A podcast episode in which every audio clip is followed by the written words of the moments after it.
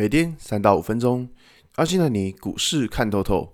欢迎收听今天的晨间碎碎念。大家早安，我是阿信。今天是七月十二号，礼拜二。先来为大家整理一下昨天的美国股市。道琼指数下跌一百六十四点，跌幅零点五二个百分点。纳斯达克下跌两百六十二点，跌幅二点二六个百分点。S M P Y 指数下跌四点三八点，跌幅一点一三个百分点。费城半导体指数下跌六十四点，跌幅二点四六个百分点。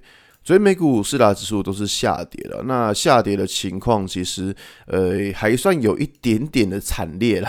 那当然，其实在呃，最近的情况，当然就是因为在数据公布之前，所以市场一定会偏向这种呃比较偏向观望的角度。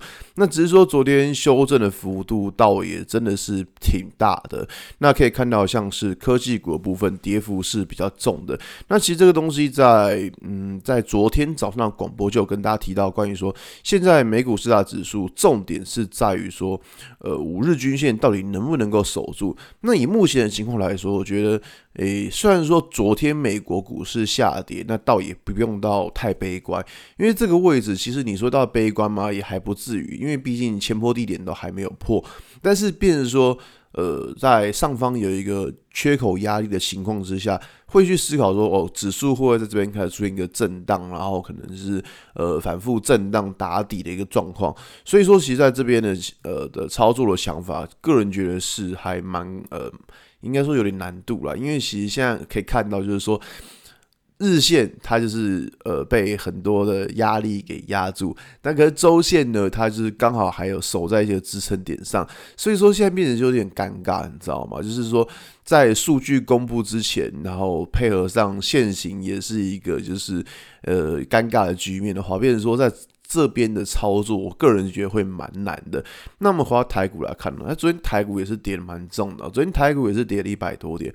那早盘开高之后，就一路的往下杀。那这边的话，其实会思考一个点是在于说，扣底值到底能不能够守得住？扣底值是一四三四九，这是昨天的扣底，昨天的扣底值啊。那这今天的基准价是一四三四九。那从台指期货夜盘跌了这么多点的情况来看，这个位置要守住，好像好像有点难哦。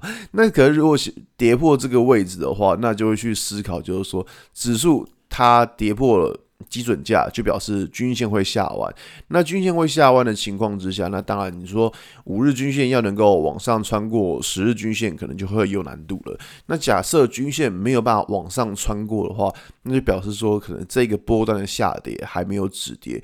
那所以说以这边的状态来讲，我觉得五日均线能够守住是非常重要的。就是虽然往下杀，但是五日均线到底能不能够守住，我觉得这个是一个。很重要的判断准则。那如果五日均线能够守住，那才比较 OK。那假设都还守不住的话，那这边就会思考说，呃，指数会不会再往前波低点靠近，或者是说再震荡打底一次？那这样操作就很麻烦了。所以这边的话，我觉得资金控制还是蛮重要的，好吧？今天节目就到这边。如果你喜欢今天内容，记得按下追踪关注我。如果想知道更多更详尽的分析，在我的专案给通勤族的标股报告书里面有更多股市洞察分享给大家哦。阿信晨间碎碎念，我们明天见，拜拜。